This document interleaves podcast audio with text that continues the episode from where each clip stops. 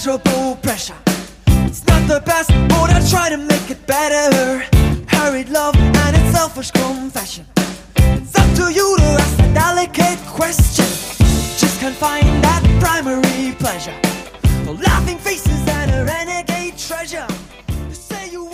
Hallo und herzlich willkommen zum Ringfuchs Podcast. Mein Name ist Marvin Mendel, an meiner Seite wie immer der wunderbare Jesper. Hi. Hey. Freut mich, dass du wieder da bist und heute sprechen wir über ein interessantes Thema, wie ich finde. Wir haben ja nur interessante Themen, bald könnt ihr noch weitere interessante Themen mitbestimmen. Darüber werden wir nachher noch ein bisschen sprechen, denke ich mal. Heute geht's um Finisher. Finisher, also das spezielle Manöver eines bestimmten Stars, will ich mal meinen. Jesper, zu Finishern generell. Was sollte denn deiner Meinung nach ein Finisher bzw. ein letzter Move eines Wrestlers beinhalten? Was sollte das ausmachen?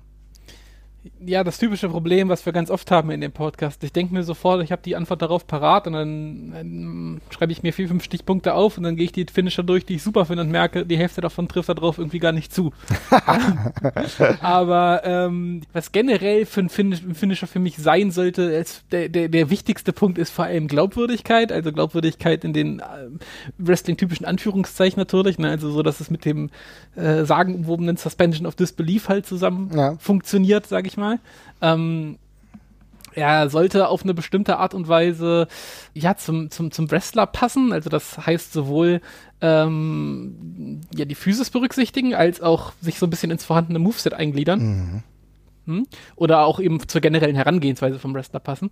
Und wenn es geht, am besten auch noch ein bisschen flexibel ein einsetzbar sein. Da werden wir ja später vermutlich noch ganz groß drauf kommen. Aber dieser, ja, ich nehme es schon mal vorweg, Out of Nowhere Charakter, der ist immer noch ganz geil und macht beim Wrestling immer noch sehr viel Spaß. Das habe ich mir auch aufgeschrieben. Also für mich ist es in optimaler Hinsicht so, dass ein Finisher aus dem Nichts kommen kann. Ja, es gibt auch Finisher, darüber werden wir gleich noch sprechen, bei denen das nicht der Fall ist. Aber das ist natürlich so eine grandiose Einsatzmöglichkeit. Wenn du die Chance hast, dass du diesen Finisher aus dem Nichts ausführen kannst, die dann das Match beendet, das hat was, das hat immer was Spezielles, was es ins Match reinbringen kann. Ansonsten sehe ich ganz genauso wie du. Es muss für mich auch eine gewisse Glaubwürdigkeit haben. Und das schließt gleich einige Aktionen aus, bei denen ich sage, Leute, Warum? Ja, also ähm, wir werden nachher nochmal auf die äh, zu sprechen kommen, die uns jetzt nicht so gut gefallen, aber beispielhaft ne, nenne ich jetzt zum Beispiel den Canadian Destroyer. Ne? Ich denke, den muss ich jetzt mal kurz schon mit reinbringen. Das ist für mich eine Aktion, die von vorne bis hinten für mich keinen Sinn ergibt, ja, weil du schon offensichtlich siehst, dass nicht nur eine Person das ausführt, sondern dass zwei massiv dran beteiligt sind. Also auch der, der im Idealfall einsteckt, ja. Und das lässt für mich die Glaubwürdigkeit in beträchtlichem Maße zurückgehen. Und das finde ich sehr problematisch. Was ich dagegen richtig gut finde und was für mich ein bisschen bei Finisher dazugehört, ist die Tatsache, dass sie einen Impact haben. Also, dass, dass es kracht, dass es klatscht oder irgend sowas, ne? So ein, ein seichter Schlag oder so, beispielsweise wie der Worm, wenn wir uns daran erinnern, dass Scotty to Hottie mal elendig lang auf dem Boden rumgerutscht ist und dann irgendwann einem, äh, seinem Gegner, am Boden liegenden Gegner, einen seichten Schlag verpasst hat. Das taugt für mich nicht, weil da erkenne ich die Glaubwürdigkeit darin auch nicht. Ja, das ist allgemein so ein Punkt. Wenn ich mich frage, was daran wehtut, ist es eigentlich schon gescheitert, ne? Mhm. Ähm, das hatte ich mir auch noch aufgeschrieben. Da habe ich später noch, wir werden ja noch mal später zum kleinen Worst-Off kommen, denke ich. Ja, auf jeden Fall, auf das jeden reden. Und da die, die Finisher, die ich am allerblödesten finde, sind die, die ich, wo ich beim 30. Mal nicht genau weiß, was daran wehtun soll und mich da wirklich schon anstrengen muss, um eine Erklärung zu finden, was daran jetzt jemanden ausnocken könnte. Mhm, genau. Aber dann haben wir jetzt zumindest schon mal festgehalten, es sollte einen Impact haben, auf jeden Fall, so ein Finisher. Es sollte einigermaßen glaubwürdig sein, ne? Ja. Und im Optimalfall auch noch schnell gehen. Ja, Na, das würde ich gar nicht sagen. Im, ja okay, wenn wir gleich noch drüber sprechen. Ein Punkt noch, den ich eben vergessen habe. Muss ein Finisher nicht eigentlich mit jedem einsetzbar sein? Tja, das ist eine gute Frage. Generell sollte es natürlich vielleicht so sein. Andererseits ist es natürlich auch eine ganz coole Idee, wenn man sich fragt, kann er das Ding denn gegen seinen Gegner gerade eigentlich Mhm. durchbringen? Passt das? Wir haben jetzt ja auch gerade so ein bisschen Submission-Finisher tatsächlich fast außen vor gelassen. Und heutzutage ist es ja fast so, dass jeder Wrestler noch irgendeine Art von Pendant zumindest hat, um auch noch Matches auf diese Art und Weise beenden zu können. Generell würde ich sagen, ja, es sollte möglichst mit jedem funktionieren. Klar, doch, auf jeden Fall. Ja, Es wäre schon, wär schon ein riesiger Pluspunkt, ja. Ja, also da stelle ich mir zum Beispiel die Frage bei Kenny Omegas Finisher, ja, der ja schon nicht ganz einfach in der Anwendung ist. Und wenn wir uns das Match angucken, was er zum Beispiel mit Jericho hatte, der ja trotzdem von der Körperform gut passt und so weiter und so fort. Aber trotzdem, die haben sich da auch ganz schön abgerackert, dass das dann alles auch so funktioniert hat. Und bei größeren Gegnern, bei äh, Gegnern, die noch schwerer sind, dann äh, wird es halt noch zu einem größeren Problem. Das heißt, es ist echt nichts, was du mit jedem anwenden kannst. Ja?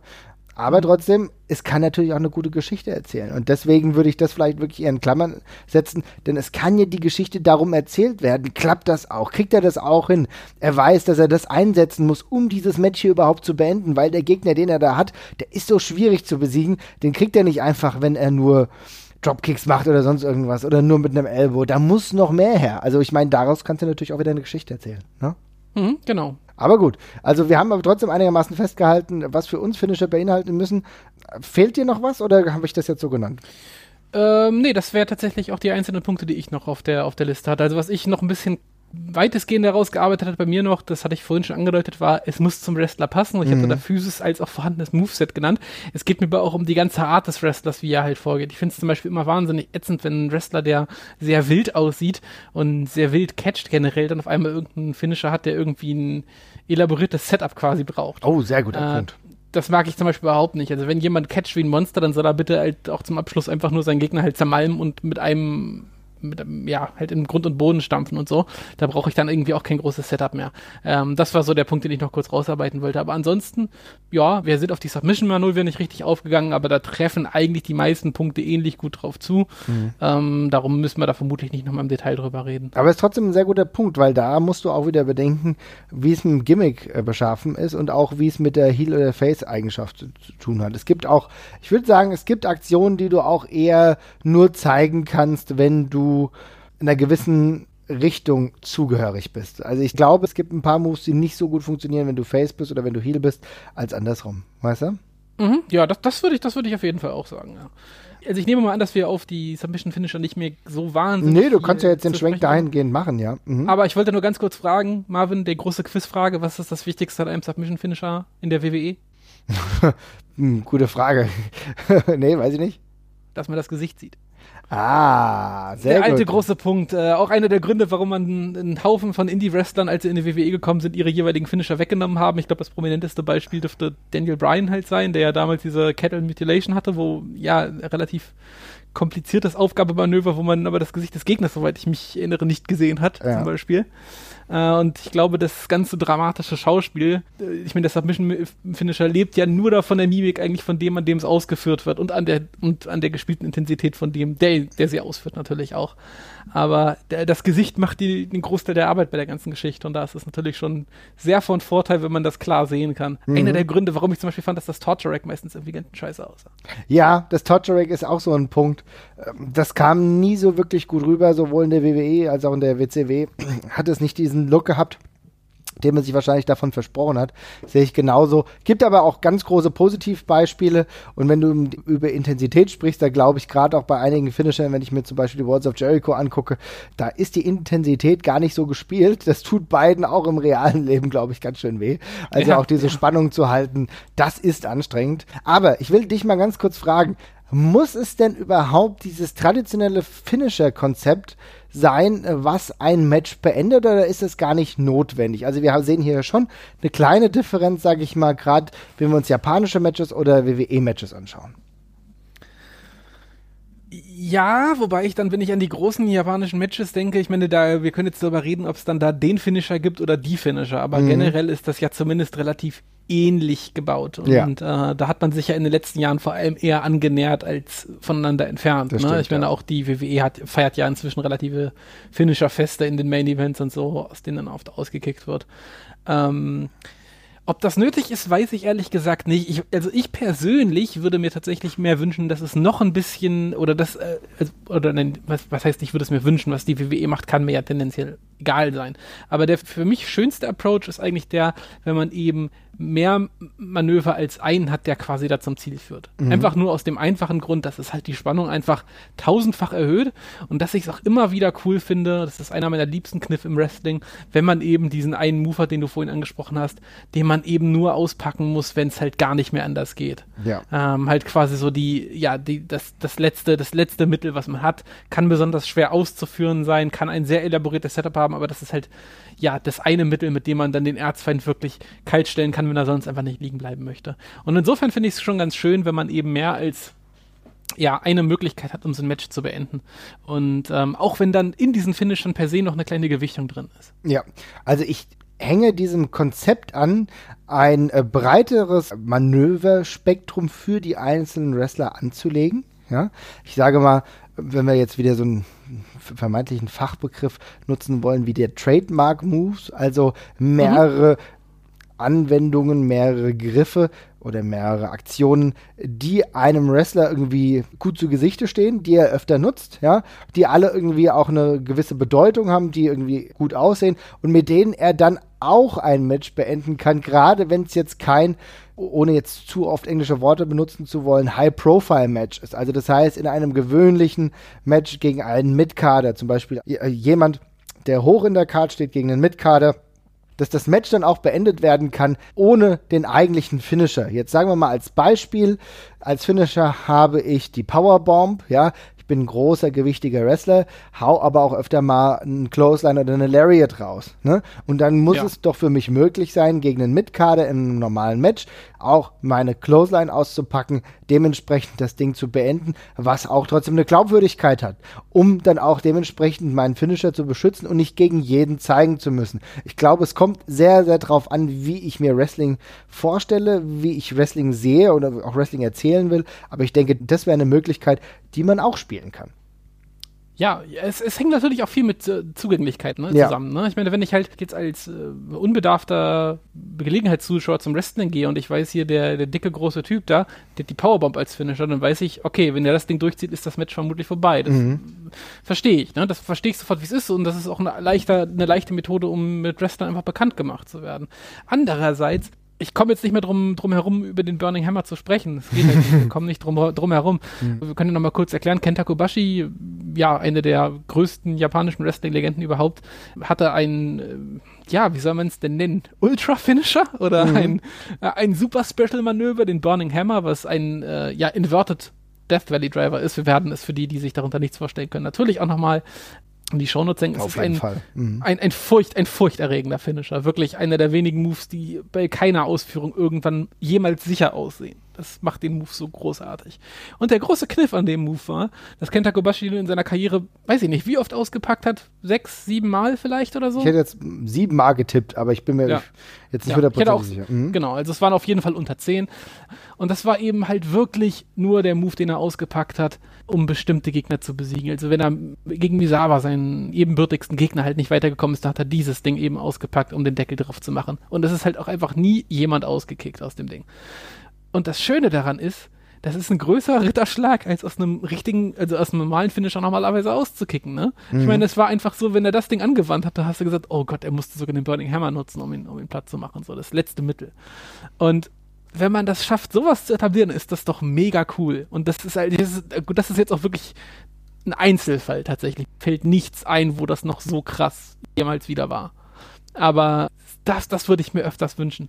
Wenn man halt wieder so Moves hat, wo man sagt, das ist das letzte Mittel, den muss er jetzt raus und er kommt nicht mehr weiter. Und wenn das Ding dann auch noch so grauenvoll aussieht, dass man sich sogar noch erklären kann, er will es vielleicht nicht so oft anwenden, weil es halt so gefährlich ja. ist. Das ist doch der Hammer. Ja, der Hammer. Burning Hammer ist auf jeden Fall der Hammer, ja. abgesehen der beste, auch abgesehen, ja, ja. Aber abgesehen auch einer der besten Namen für einen Finisher überhaupt. Auf jeden Fall, ja. Das, also das ist ein sehr, sehr guter Ansatz von dir eigentlich so zu denken würde ich mir auch auf jeden Fall wünschen, so ganz seltene Aktionen, die du natürlich dann als Fan auch dann natürlich sehen willst und wo du dich besonders freust, wenn das dann mal ausgepackt wird. Ich weiß gar nicht, ob du dich dann in dem Moment freust oder eher Angst hast, ob es dem äh, Gegner überhaupt dann noch gut geht, ja, was ja dann auch eine durchaus berechtigte Angst hier und da ist. Ich bin mir nicht ganz sicher. Ich habe das Gefühl, wenn wir darüber sprechen, dass es bei Kawada ähnlich war, der auch eine sehr gefährliche Aktion ein, zweimal ausgepackt oder wahrscheinlich mhm. öfter. Du meinst die Ganso-Bomb? Ne? Ja, die Ganso-Bomb, genau die Ganso-Bomb. Die hat er doch auch nicht so oft gezeigt, ne? Die war auch nicht oft. Ich weiß ehrlich gesagt gar nicht mehr, wie oft das war. Ich würde mhm. sagen, tatsächlich auch nicht viel öfters als das. Ja. Ähm, da werden wir vermutlich nochmal ganz bitter korrigiert werden vom Stricker. Äh, aber ähm, das war auch auf jeden Fall ähnlich grauenerregend anzugucken, das Ding. Und ähm, ähnlich spärlich benutzt, ja. Ja, und ist ja auch im Endeffekt eine Aktion, die eigentlich, wenn ich das richtig im Kopf habe, eigentlich nur entstand, weil der eigentlich einen Powerbomb machen wollte und das dann halt nicht so funktioniert hat und im Endeffekt zu dieser Ganso-Bomb wurde, ja. Also da ist ja. auch im Endeffekt ein bisschen was abgefuckt gewesen, aber trotzdem zum Glück ohne großartige Verletzung für den Kontrahenten. Ja. Okay, ja. Also wie gesagt, das ist halt so eine schwierige Diskussion. Ich denke, da kann, man kann so oder so spielen. Was mich im Endeffekt eigentlich in der Neuzeit nur ärgert, ist, dass wenn gegen jeden Underkader mindestens ein oder einer der absoluten Finisher rausgehauen wird, das finde ich unnötig. Ja, wir, wir, leben ja in einer Zeit, in der jeder Wrestler so technisch versiert mittlerweile ist, der jetzt zumindest im ganz großen Programm läuft, sei es bei der WWE oder auch ähm, in Japan oder so oder auch in anderen Ligen, äh, dass du doch ein bisschen Variabilität reinbringen kannst und nicht immer mit dem absoluten Finisher das Match beenden musst. Das finde ich ein bisschen unnötig. Also da würde ich mir ein bisschen mehr Abstufungen wünschen. Denn es ist ja auch nicht schlimm, wenn zum Beispiel ein Mitkader immerhin 10 Minuten gegen einen Upperkader bekommt und dann halt verliert gegen auch eine ebenfalls starke Aktion. Und dann kannst du ja viel besser damit variieren. Du kannst dann, wenn die dann nochmal aufeinandertreffen, dann hat der Mitkader ja dadurch gewonnen, in, dem er nur noch geschlagen werden konnte mit dem Finisher. Ja, also du kannst ja, genau, ja du kannst genau. ja ganz andere Geschichten erzählen. Ja, und du kannst dir eine größere Bandbreite an Möglichkeiten damit eröffnen. Ja, nee, das würde ich aber definitiv unterstreichen. Ich finde, das ist ein, man beraubt sich dann tatsächlich ein bisschen so der Abstufung. Man könnte mit weniger tatsächlich mehr erzählen. Ja. Und das ist eigentlich immer ein verfolgenswertes Ziel im Wrestling, finde ich tatsächlich. Ja. Aber ja, wie gesagt, wir können auch verstehen, warum es nicht gemacht wird. Es ist halt, es ist halt sehr schnell zugänglich, wenn man weiß, der macht damit den Deckel drauf. Jetzt hat er es gemacht, jetzt ist der Deckel drauf. Oh nein, der kickt aus. Ist natürlich ein kürzerer Weg, die gleiche Geschichte quasi zu erzählen. Das eine bedient vielleicht mehr die Casual-Fans, das andere die, die länger dabei sind. Ja. Und ist manchmal auch aus allein Marketinggründen ja. vielleicht gar nicht so blöd, äh, öfter den Finisher zu spielen. Ne? Da bleibt er öfter im Gedächtnis. Auch so ein Punkt. Aber wir haben ja jetzt eben schon über gefährliche Aktionen gesprochen und es gibt ja de facto einige Finisher, die es zumindest in diversen Ligen nicht mehr gibt, also die dementsprechend ein Verbot haben. Ne? Und mhm. da will ich mit dir noch mal ganz kurz drüber sprechen. Wir kennen zum Beispiel den Piledriver. Der Piledriver, da werden wir auch noch mal so ein Musterbeispiel dann bei YouTube reinhängen oder verlinken auf jeden Fall. Äh, das ist natürlich so eine Aktion, die zumindest in der WWE eigentlich gar nicht mehr gezeigt wird. Es gibt die abgewandelte Piledriver-Form des Tombstone Piledriver, den der Undertaker noch macht. Ansonsten sehe ich das, glaube ich, gar nicht mehr. Und ähm, das ist auch verboten worden. Wissen wir den aktuellen oder den genauen Grund oder allein nur, weil es schädlich für Nacken ist? Ich glaube, das ist der einzige Grund. Mhm. Also es gab jetzt kein spezielles Moment, wo wir sagen würden, äh, da ab diesem ab dieser Aktion wurde es verboten, denn ich kann mich erinnern, wenn wir uns überlegen, dass Steve Austin damals durch Owen Hart ein Piledriver ausgeführt wurde, der dann Steve Austin dann im Nacken verletzt hat. Danach wurde der Piledriver ja trotzdem noch ein paar Mal gezeigt. Also ich glaube, das war nicht der Grund. Oder das ich war weiß nicht, aber, ich, ja? ich also gebannt worden ist er in den 2000ern. Ja, genau. Das war später. Das war auf jeden Fall später. Aber auch, das, also als ich angefangen habe, viel Wrestling zu gucken, da war der Piledriver schon eher eine Randerscheinung. Also ja. ich kann mich noch dran erinnern, dass, dass Foley den noch benutzt hat und ja, das gab ab und zu noch mal irgendwie anders, der den gezeigt hat, aber es kam schon echt nicht mehr oft. Und ich glaube, es gab auch ein Statement, auch glaube ich von, war es von Shane oder von Steph? Ich weiß es nicht mehr genau. Mhm. Ein, einer von beiden hat auf jeden Fall gesagt, dass ähm, eigentlich, dass es halt gerade noch zwei Leuten gestattet ist, den Pile River zu benutzen. Und das sind halt Undertaker und Kane beide. Mhm. Und ähm, ja, wie du schon richtig gesagt hast, das ist beides die Tombstone-Variante, die ein bisschen sicherer ist auf jeden Fall. Das Problem hängt bei dem Piledriver ja auch maßgeblich damit zusammen, jetzt hier wieder mit Verlaub, wir sind beides keine Wrestler. Also das ist jetzt nur eine Außenbetrachtung, wir haben nie darin gesteckt will ich nur mal sagen. Wir haben das jetzt nicht aus erster Hand, aber es hängt halt auch zum größten Teil damit zusammen, dass die Kontrolle äh, der eigenen Person auch mit dem Gegner halt nicht so in dem Maße möglich ist, gerade bei Piledrivern oder eigentlich sogar auch beim Tombstone Piledriver, aber da wird es den Personen halt zugetraut, dass es trotzdem können. Die Kontrolle dementsprechend zu haben, dass die Person halt nicht mit dem Kopf irgendwie aufkommt, was dann zu Nackenschädigung führen könnte. Ja, also ich glaube tatsächlich, wenn man den normal ausführt oder die Kontrolle drüber hat, dann ist er vermutlich nicht gefährlicher als jeder andere Wrestling-Move auch. Aber wenn man sich die Position anguckt, bei dem jemand einen Impulse hat und man sich dann vorstellt, da der verliert, also der, man stellt sich mal vor, der rutscht einfach weg. Mhm. Ja? Das ist ja der, so der, die einfachste Vorstellung bei einem Finisher. Ja. Der rutscht weg und oder, oder geht zu schnell runter dann ist es halt offensichtlich, ja, dann ist der Piledriver immer schon nicht mehr so wahnsinnig safe. Mhm. Ähm, der Weg ist da ziemlich kurz zu ernsten Verletzungen und ähm, ist schon verständlich. Er Ja. hat, das Witzige ist, dass er ja auch so eine, dass der Piledriver ja die quasi die passende Historie dazu hat. Damals in den Territory Days, äh, da war ja auch noch ein verbotener Move tatsächlich, also K-Fape verboten. Äh, da wurden die Matches ja noch abgebrochen, wenn er verwendet worden ist und so. Ja, ich, ein Stück weit kann ich es verstehen. Andererseits ich, fehlt, mir fehlt mir natürlich die Expertise, um zu sagen, ob das Ding jetzt wirklich so wahnsinnig äh, viel gefährlich ist als eine Reihe von den anderen Moves, die noch gezeigt werden. Ja, aber ich denke, wir sind jetzt auch, sag ich mal, alt genug, ja, und wir haben jetzt auch schon lang genug ohne den Piledriver im dauerhaften Programm gelebt und ich denke, es ist auch in Ordnung, ne? Also es Was ist denn der letzte, den, was ist denn der letzte, den wir gesehen haben? Das dürfte immer noch äh, CM Punk gegen John Cena sein, oder? ja, ich glaube, das, das dürfte der letzte sein, den ich jetzt auch bewusst im Kopf habe und ich fand den Piledriver immer mega geil. Ich weiß noch, ich habe bei irgendwelchen Create Wrestler Modi bei Spielen habe ich den glaube ich immer mit ins Repertoire äh, reingenommen, aber ich lebe damit und welche Piledriver ich zum Beispiel nicht geil finde, das ist ein Sit-Out-Piledriver, den äh, Mankind oder Mick Foley immer gemacht hat. Ein Pull-Piledriver. Äh, Pull-Piledriver, genau. Der hat Ja. mich so ein bisschen ge genervt, wenn ich ehrlich bin. Ja, Der kann manchmal ein ganz gut aussehen, aus, ja. aber ähm, den hat Terry Funk, glaube ich, besser gemacht. Ich lebe damit. Aber der Package. Pile Driver ist wieder ganz cool von Kevin Owens. Stimmt, ja, das ist richtig. Ja, der, der sieht schon brutal geil aus. Ja, stimmt Ja. schon. Naja, gut. Ein anderer Move, der ebenfalls eigentlich nicht mehr verwendet wird, beziehungsweise vielleicht auch gesperrt wurde, ist der Brainbuster. Ach wirklich, das wusste ich gar nicht. Okay. Ja, also zumindest wird er in der WWE überhaupt nicht mehr angewandt. Deswegen bin ich in dreister Art und Weise hier mal davon ausgegangen, dass er zumindest intern wohl wirklich gesperrt ist. Wir kennen ja alle Sami Zayn, Sami Zayn, der eigentlich den Brainbuster ja auch damals zumindest in den Indies als Finisher hatte, hat ihn jetzt in der WWE kein einziges Mal angewandt, äh, wenn ich richtig denke. Und deswegen gehe ich mal ganz hart davon aus. Und wann hast du zuletzt einen Brainbuster in der WWE gesehen? Tja, das ist tatsächlich eine gute Frage. Da habe ich gar nicht drüber nachgedacht. Chavo hat welche gezeigt. Ja. Das weiß ich noch. Aber das ist jetzt auch schon lange her. Nee, da hast du recht. Das ist mir gar nicht aufgefallen. Mhm. Brainbuster, ja durchaus eigentlich ein cooler Move. Gerade Mhm. Sami Zayn in den Indies hat den teilweise herausragend gut ausgeführt, auch mit ein paar Variationen. Das war schon sehr, sehr schick. Also wie gesagt, also der Brainbuster zumindest in der WWE eigentlich auch ein Move, der ganz selten nur noch gezeigt wird. Ähm, Austin Aries ist ja auch jemand, der eigentlich dafür bekannt ist. Hat er den, glaube ich, aber auch in der WWE nicht gezeigt. Hat ja dann andere Finisher gehabt. Jetzt gut, jetzt wo er wieder äh, Ja.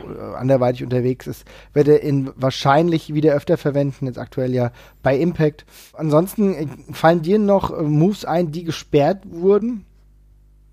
Ja, der Curbstomp war ja eine Weile weg. Äh, Mhm. Witzigerweise habe ich mir den noch aufgeschrieben und dieses Mal haben, wir nicht den Jim Johnson-Effekt, dass wir die Folge aufnehmen und dann wird der, dann wird Jim Johnson entlassen. äh, dieses, dieses Mal ist es das perfekte Timing. Äh, bei der Raw-Ausgabe, wir nehmen das jetzt hier am 17.01. auf, bei der Raw-Ausgabe am, äh, am, am letzten Montag wurde der Curbstomp tatsächlich wieder eingeführt. Mhm. Der war aber auch eine ganze Weile weg, aber das war ja, glaube ich, eher das Nachahmerpotenzial und nicht äh, die Gefahr bei dem Move selber. Ja, ich glaube auch. Also ich denke, Seth Rollins ist jemand, der das komplett sicher ausführt, ja, und auch die Male, die ich das gesehen habe, da sieht es natürlich sehr wirkmächtig aus, sieht es krass aus, aber ich glaube nicht, dass das so unsicher ist, aber wie du gesagt hast, der Nachahmeffekt, er sieht halt brutal aus, es erinnert mich immer so an die Szene von American History X, ja, und ähm, Gut, wir, bringen, wir, sagen, wir sagen lieber nicht, dass Seth Rollins zum zweiten Mal den Curbstomp wieder am Martin Luther King Day ausgepackt hat. ja, es Das ist wirklich, also, es ist ein bisschen komisch. Ja. Das war ein komischer, sehr komischer Tag für das Comeback davon, weil das letzte Mal war es schon ein Meme. Ja. Aber er hat es nochmal gemacht. Ja, das ist ja. ja. Also wie gesagt, der Curbstomp, wie lange war das jetzt? Ein, zwei Jahre? Ja, ich glaube, zwei, zwei Jahre bestimmt, ja. Zwei Jahre nicht gezeigt, jetzt plötzlich wieder da. Ein anderer Finisher von Sugar Shane Helms gezeigt, der Vertebreaker, ja. Ja. Äh, hat mich damals in der WCW-Zeit extrem begeistert, ein bisschen verwundert, dass gerade Shane Helms ihn gezeigt hat. Damals ist er dann ja irgendwann nochmal zu äh, Hurricane geworden und hat den Vertebreaker auch nochmal gezeigt, ja, als Cruiserweight. Ist eine Aktion, die durchaus sehr aufs Genick gehen kann. Hm, ja, auf jeden Fall. Also gerade wenn man ähm, das mit gegen schwerere Gegner macht, dann kann das, glaube ich, ganz schnell schief gehen. Mhm. Ebenfalls nie wieder gesehen. Ich glaube, auch als Hurricane Helms hat er den Move dann irgendwann auch abgegeben. Ja.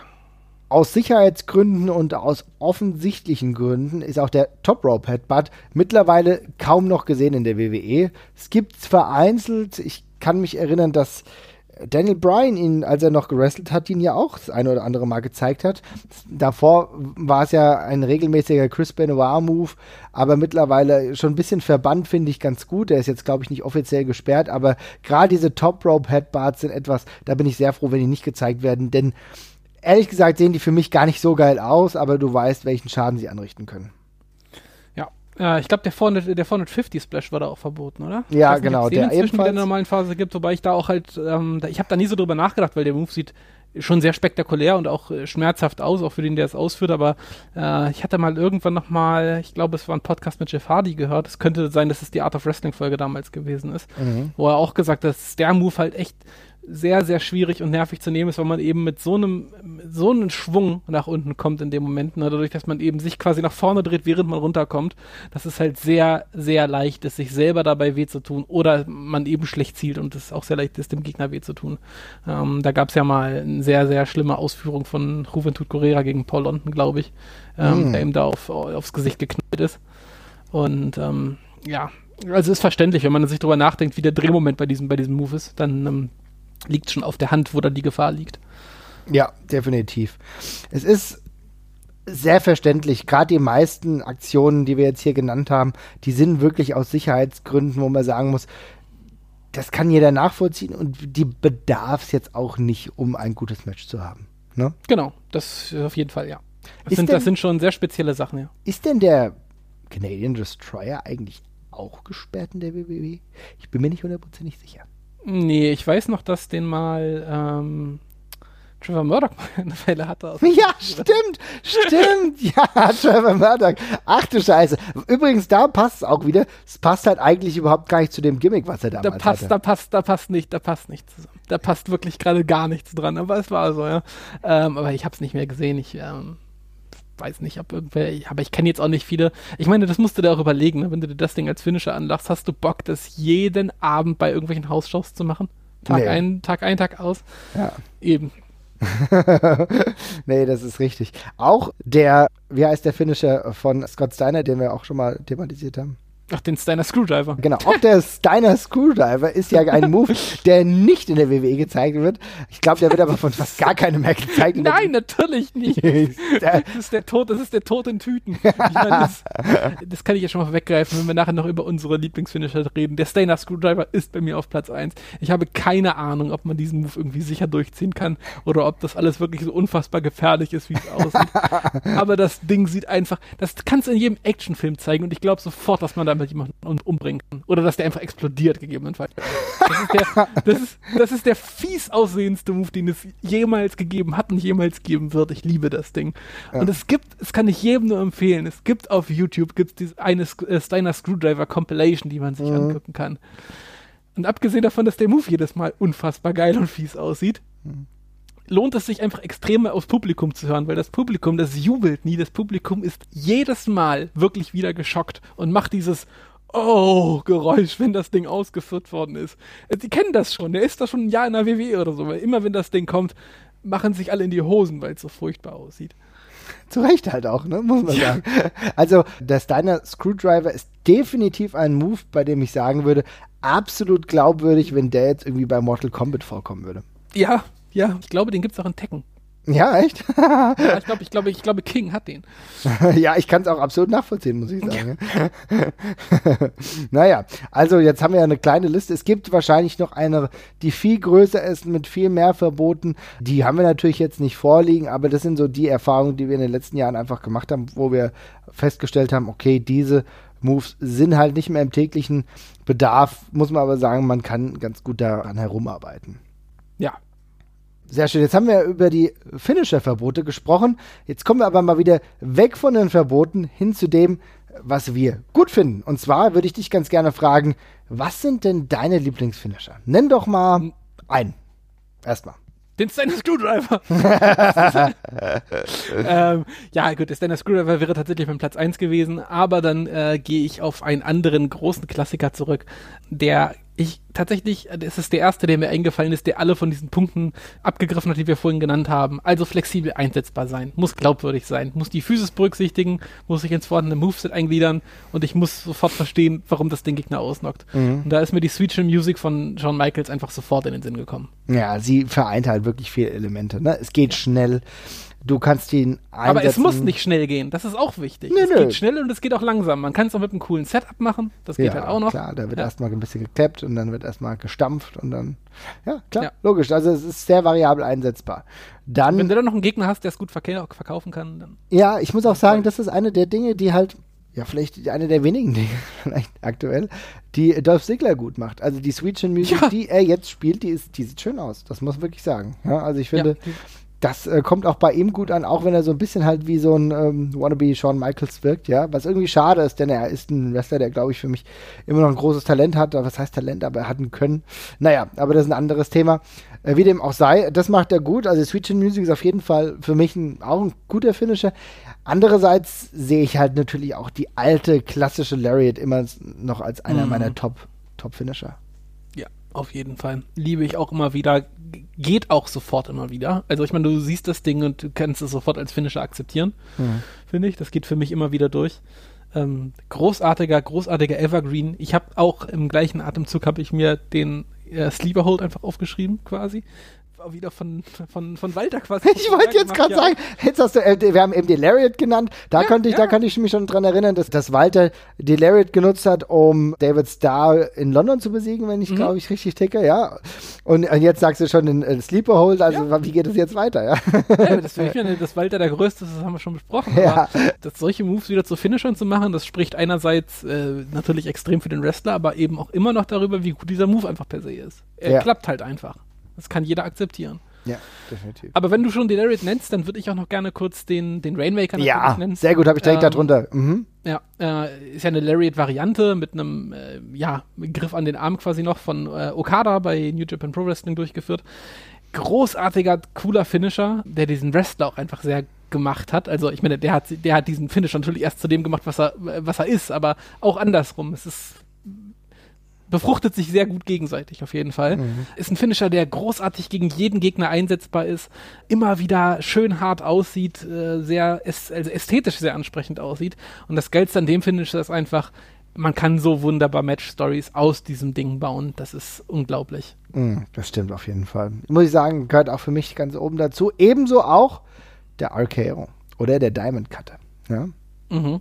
Für mich eine der Aktionen ultimativ einsetzbar, sehr schnell, aus dem Nichts, deswegen natürlich out of nowhere, ja, out of nowhere von Randy Orton, der das natürlich weiterhin perfektioniert hat, aber auch schon zu DDP-Zeiten echt ein Move, der gezeigt hat, wie schnell und wendig das alles sein kann, wie gut es auch funktionieren kann, um Geschichten zu erzählen.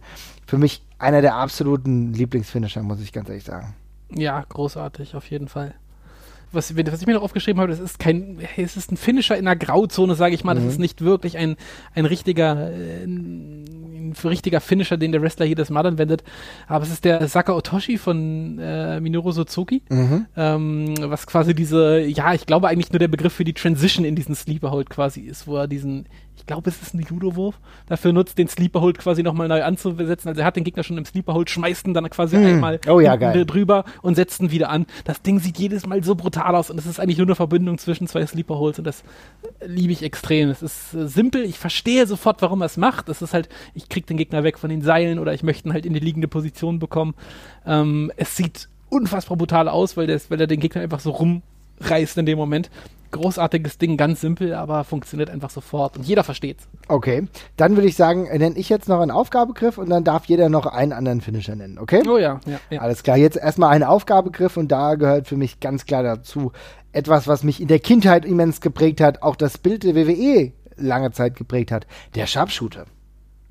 Mhm. Von Bret Hart perfektioniert, von Bret Hart hauptsächlich genutzt. Ich erinnere immer wieder an das Bild, wie du gerade vorhin gesagt hast ganz wichtig ist, dass man dann beim Gegner das Gesicht sieht. Und wir erinnern uns alle an diese dieses ikonische Bild von Steve Austin, der Blut überströmt, bei WrestleMania 14, da liegt und bettelt. Nicht bettelt, er bettelt niemals, aber er kämpft mit sich. Und das sind solche Momente, wo ich sagen muss, der Sharpshooter ist schon geil. Richtig angewandt sieht das schon ziemlich gut aus. Und ich glaube, selbst der selbst der Scorpion Deathlock ist ja auch eine Variante des Sharpshooter. Auch selbst der hat mir ganz gut gefallen, hat nicht die gleichen Emotionen bei mir ausgelöst, war aber trotzdem etwas, was ich gerne gesehen habe. Sharpshooter wird ja heute immer noch von der Talia angewandt. Das ist für mich oftmals so eine Variante, wo ich sagen muss, naja, ach, irgendwie fehlt mir da so der letzte Biss. Klar, dass sie es trotzdem macht, aber so die Bret Hart-Variante habe ich für ewig in mein Herz geschlossen. Ja, die ist auf jeden Fall schon sehr ikonisch. Sieht, sieht sehr cool aus, kann man nicht sagen. Gut, und dann darfst du jetzt auch deinen letzten Finisher für heute. Ja, okay, zudem habe ich mich gezwungen, äh, oder nicht gezwungen, aber ich habe noch mal ein bisschen, bin mir ein bisschen in mich gegangen, weil ich habe mir meine Sachen angesehen und das waren eigentlich alles Sachen aus dem Stand oder Submission Moves und ich dachte mir, na, es gibt ja nur noch Top Rope Finisher. Dann ist mir aufgefallen, es gibt gar nicht so viele Top Rope Finisher, die ich wirklich klasse finde. Mhm. Ähm, aber ich dachte mir, oder sagen wir mal nicht Top Rope Finisher, sondern Aerial Finisher, also Sachen mhm. aus der Luft, ja, wo der Gegner, wo man auf einen drauf springt. Das hat für mich vor allem damit zu tun, dass diese Moves ganz schön schwer zu verkaufen sind, glaube ich, für den, der da liegt, weil man soll ja irgendwie danach K.O. wirken, aber die Bewegung zum K.O. fehlt ja, man ist, liegt ja schon da, ne? Also, ähm, und darum liegt es da immer sehr dran, an dem Ausführenden noch ordentlich Dramatik reinzubringen. Ja. Und da habe ich mich für einen Frog Splash entschieden und ich tendierte ein bisschen zwischen A wie D, aber ich habe mich dann letztendlich doch zu dem Frog Splash meines absoluten Lieblingswrestlers oder einer meiner Lieblingswrestler entschieden, von Eddie Guerrero ähm, der einen herrlich ästhetischen Frog Splash gesprungen ist und dann, während er auf dem Gegner aufgeschlagen ist, das auch immer noch mal durch Mimik und ja, leichtes Schmerzwinden nochmal gezeigt hat, dass das gerade eben eine sehr krasse und starke Aktion gewesen ist. Und das sah jedes Mal wieder richtig großartig aus. Und das ist einer der wenigen Aerial Finisher, an denen ich mich nicht satt sehen konnte, tatsächlich. Ja, das ist definitiv richtig. Also dieser Frog Splash, ja, das ist schon wirklich was zum Zungeschnalzen. Und es hat auch oftmals die Intensität einfach gehabt, dass du sofort das Gefühl gehabt hast, okay, jetzt kann das Ende hier nah sein. Ne? Mhm. Ja, und wie gesagt, also den von AWD, den finde ich natürlich in der Ästhetik nicht so großartig. Was ich bei AWD aber halt jedes Mal wieder geil finde, äh, ist der Moment, wenn er auf dem Boden aufschlägt und nochmal über den Gegner rüberrollt und sich quasi selber erstmal völlig zermalmt hat bei dem, bei dem Move. Das finde ich immer wieder cool. Ja, das stimmt, das stimmt. Ja, das ist, das kommt gut rüber. Es ist, es ist ein gutes grafisches Bild im Endeffekt, ne? Ja. Ein grafisches Bild, gibt es auch nicht grafische Bilder. Nun gut. ähm, gut, jetzt hast du ja schon irgendwie einen Highflying-Finisher mehr oder weniger genannt. Dann brauche ich das ja nicht mehr tun. Und dann nenne ich meine absolute Nummer eins. Das wird sich, glaube ich, niemals ändern. Der Stunner. Hallo? Mhm. Also der Stunner ja. ist für mich ein so geiler Move. Das hängt wahrscheinlich auch damit zusammen mit den Reaktionen, die wir über die Jahre einfach mitbekommen haben, wenn der Stunner gezeigt wird. Ich glaube auch niemand hat ihn so geil ausgeführt wie Stone Cold Steve Austin. Das hat halt alles gepasst. Das war auch der absolut perfekte Finisher für ihn, ja. Gerade in dieser schnelleren Variante zu Beginn, als er noch der Ringmaster war, hat er das ein bisschen langsamer, ein bisschen bedächtiger gemacht, aber als er dann zu Stone Cold wurde, dann schnell, zack, rein, bam und in Windeseile. Das ist auch so ein Move gewesen, den konntest du ganz schnell äh, anwenden und den hat er auch ganz schnell angewandt. Der ist nicht immer super verkauft worden. Das ist, glaube ich, schon eine Aktion, äh, weil er natürlich das auch gegen viele Celebrities gemacht hat, wo es ähm, Sachen verkaufen ein bisschen schwieriger war. Also da sahen auch einige nicht so geil aus, aber gegen normale, gute Gegner kann das mega gut aussehen. Ja, gar keine Frage. Ich meine, der Move und die Karriere von äh, Stone Cold sprechen da halt komplett für sich. Mhm. Es ist ein ikonisches Ding. Es erfüllt auch ganz viele von den Sachen, die wir vorhin angesprochen haben. Ähm, gibt dem Gegner auch nochmal eine Möglichkeit zu brillieren, indem er das Ding besonders geil verkauft. Da denke ich vor allem immer an The Rock, der das einfach zum Spektakel so gemacht hat, wenn das Ding angekommen ist. Ich habe das immer geliebt. Großartiger, großartiger Finisher und einer der ganz riesigen Bausteine von dem Stone Cold Charakter. Ja, ja, definitiv. Und eine Person, die ich jetzt gar nicht genannt habe, weil es mir jetzt vielleicht als Einzelfinisher gar nicht so genügt, muss ich sagen. Also der Styles äh, als Honorable Mention, sage ich mal, den finde ich schon nicht schlecht, ja. Aber ich muss halt sagen, vielleicht hängt das nur damit zusammen, weil ich mich momentan noch nicht an ihm satt sehen kann, aber so von finnischen Sequenzen, muss ich sagen, gefällt mir aktuell zumindest AJ Styles immer noch herausragend gut. Alles, was Richtung Matchende hingeht, also ist ja nicht einer, der nur ein Finishing Move hat, also er hat zum Beispiel, wenn es um Finisher geht, den Calf Crusher oder Figure for Leg hat er auch schon öfter genutzt, Frog Splash, Phenomenal Vorarm zum Beispiel, ja. Ähm, mhm. Da sind so viele Dinge dabei, die alle zu einem Matchende hinführen. Das muss ich sagen, das gefällt mir als Gesamtpaket gut. Es reicht halt jetzt nicht für einen speziellen Finisher, aber ich muss AJ Styles noch nennen, weil er ein ziemlich herausragend gut ausgewogenes Moveset hat, was mich insgesamt sehr zufriedenstellt. Ja, ich finde den Phänomenal Vorarm leider sehr beschissen, aber äh, der Rest stimmt auf jeden Fall. Siehst du mal, da trennen, da trennen wir uns hier, ja. Also Ja, ich find- ist gut. Ich finde den Phenomenal Vorarm halt phänomenal. Aber gut, jetzt habe ich wahrscheinlich schon irgend- irgendwas vorweggenommen, was bei dir gar nicht geht. Und lass uns doch genau da weitermachen. Wir haben jetzt über so viele gute Sachen gesprochen, aber Butter bei die Fische. Welche Finisher gehen gar nicht? Hau mal raus. Ich habe tatsächlich, also ich habe wirklich gesehen, dass die meisten Finisher, die ich richtig hasse, von Job an oder von Undercard, Undercard benutzt werden. Ähm, ich nenne bewusst keine Comedy-Finisher. Ja, so Sachen wie der Worm oder sowas, das passt schon. Ich meine, die Dinger sind over, die Leute nehmen das halt auch nicht so richtig ernst, sondern finden das lustig. Nehme ich hin, ja. Genau wie der People's Elbow, wenn man da zu lange drüber nachdenkt, wird der auch blöd.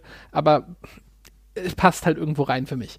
Ich habe einen absoluten Hassfinisher, den nenne ich zum Schluss. Ich nenne jetzt als erstes erstmal den einen, einen Finisher, den die WWE einfach reihenweise Leuten gegeben hat, die ich sowieso schon langweilig fand. Das ist der, das ist der Overdrive. Oder Erklär auch der mal. Playmaker. Ach Gott, diese Scheiße, ey. Meine Ja, also der, Güte. Gegner, der Gegner steht ähm, gebückt, meistens nach einem Tritt in den Magen oder sonst irgendwas, also vorne übergebeugt. Der Ausführende äh, stellt sich quasi auf ein Bein und legt die Kniekehle um den Kopf des Gegners. Und dann macht er eine Rolle vorwärts quasi, während der Kopf eingeklemmt ist, was dazu führt, dass der Gegner sich in der Luft einmal dreht und sanft auf dem Rücken auf den Boden kommt. Es soll, denke ich mal, eigentlich so funktionieren, dass der Nacken verdreht wird oder irgendwie sowas, nehme ich an. Es sieht bloß halt einfach absolut nicht danach aus. Also im Endeffekt, der Ausführende äh, springt sich ein Wolf und der Typ in der Mitte, der, der dreht sich halt einfach um 180 Grad und liegt dann auf dem Boden. So, das ist halt so. Äh, äh, was? Was, was soll das? Und das Problem ist, es war, ja, es war furchtbar. Und es war, der, der Finisher wurde grundsätzlich auch nur von Leuten angewandt, die auch sonst im Ring jetzt auch schon immer nicht zu den allerspannendsten Wrestlern zählten. Also ich kann mich dran erinnern, dass Carlito den hatte und MVP eben als, Ja. als, als Playmaker. Und wer hatte am Anfang auch noch diesen Finisher, als, äh, als er angefangen hat? Ein heutiger Superstar. Keine Ahnung, aber es würde ganz gut auf The Miss passen, ja, aber. Ja, nee, nee, nee. Es, damals hieß der, der Move noch The Ozone. Oh Gott, nee, sag. Randy Orton. Oh shit, krass, habe ich Ja. voll verdrängt. Meine Das war, Güte. ich glaube sogar noch vor seiner ersten Verletzung, also wo Okay. er seine ersten paar Matches hatte. Aber ja, grauenvoll. Also es ist wirklich ein schlimmer Move. Der macht mich heute noch wütend, wenn ich ihn manchmal ertragen muss, wenn ich mal so ein paar Classic-Matches mir anschaue, wo MVP mehr oder weniger freiwillig dabei ist, ja. Ich mich mehr oder weniger freue, eher weniger, wie auch immer. Aber das ist echt ganz schlimm. Was mir auch überhaupt nicht gefällt, sind sämtliche Face-Crusher-Varianten. Aber sei es jetzt von äh, Jeff Jarrett, ja, geht bei mir gar nicht. Oder auch immer noch der aktuelle Finisher von The Mist. Das sieht doch alles scheiße aus. Meine Güte. Das ist, dauert Ewigkeiten. Der verhakt dann irgendwie seine, seine Arme und, äh, und klemmt sich dann hinter, hinter den Kopf des Gegners, um, um ihn reinzurammen. Das dauert alles viel zu lange mit dem komischen Bein verstellen. Das ist scheiße. Das ist nichts. Aber du hast die perfekte Überleitung zu meinem jetzt vom absoluten Hassfinisher gemacht. Ich muss das, muss das jetzt ausnutzen. Also, weil genau, genau dieses Setup, was du ansprichst, finde ich per se auch schon grauenvoll. Immer wenn das kommt, dann willst du eigentlich sofort den Fernseher ausmachen. Das wird jetzt scheiße.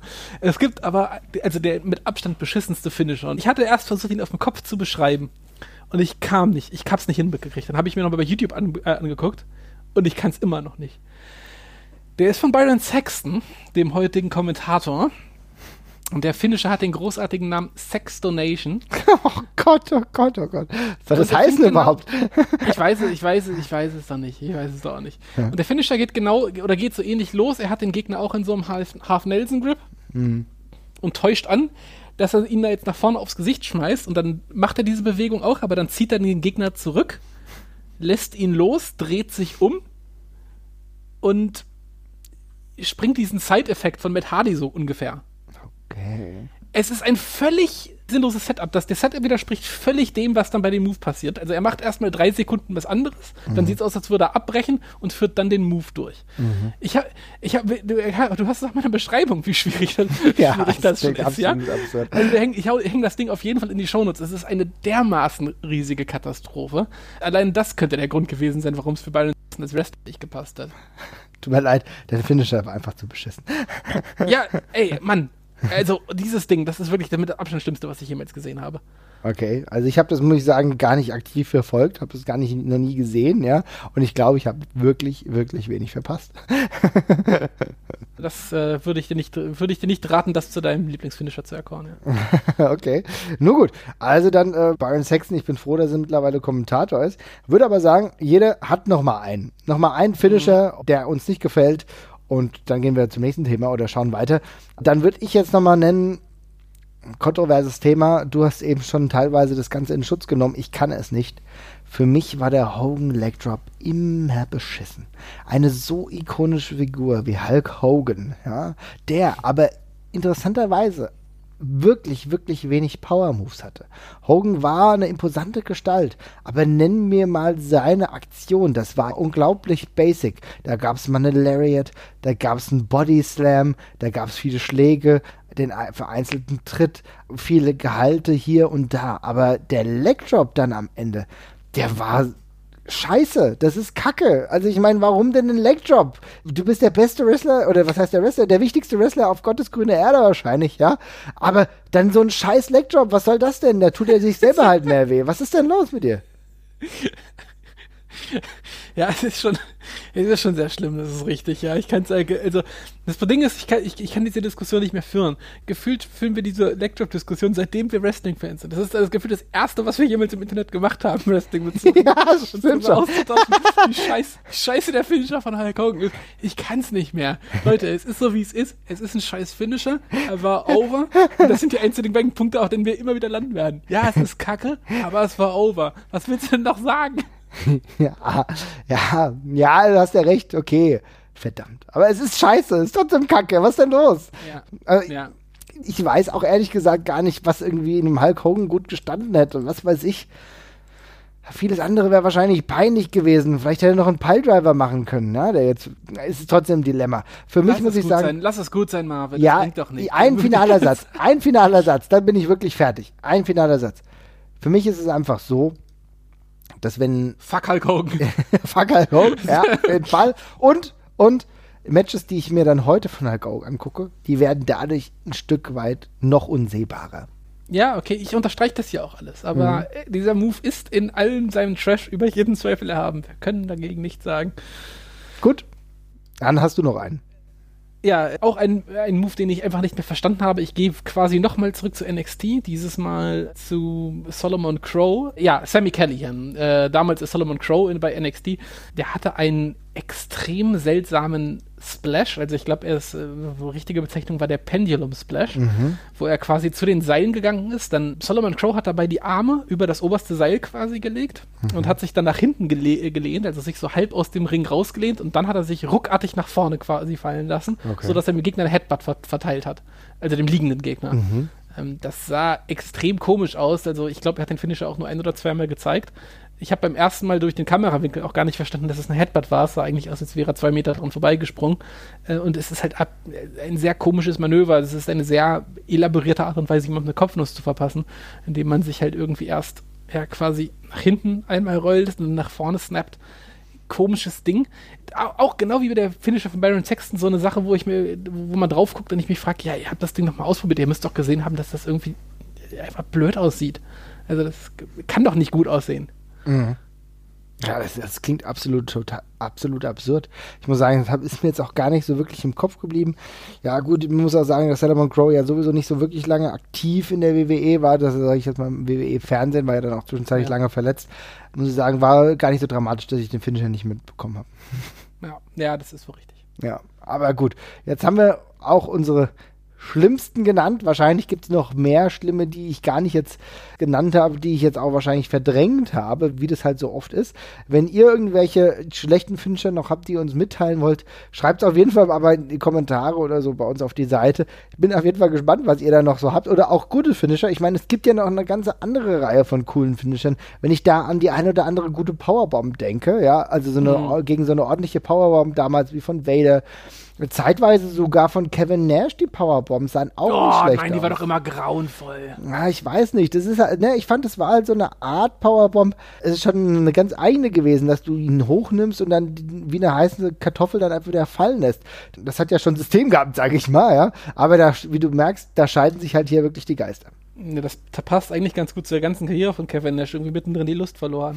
Ja, ja, ja, ja, ja, muss man leider sagen. so, ja, mach doch deine Powerbomb selber fertig hier. mach den Scheiß bitte selbst jetzt. Ja. Reicht halt auch. Ja, aber so ein Positivbeispiel wie aktuell zum Beispiel von Tyler Bate in Tyler Driver, der sieht ziemlich cool aus, ja. Mhm. Also, äh, auch, oder auch The Bitter End von äh, Pete Dunn, das sind alles ganz coole Moves, muss ich sagen. Also es gefällt mir ganz gut, was da jetzt so mehr oder weniger noch reinkommt. Ihr habt auf jeden Fall die Möglichkeit, eure Meinung uns zu sagen. Es würde uns auf jeden Fall freuen. Das muss ja nicht das letzte Thema hier gewesen sein in Sachen Finisher bei dieser großen Bandbreite. Jesper, willst du jetzt noch aktuell über äh, Finisher sprechen? Hast du noch ein Thema, was dir auf dem Herzen liegt?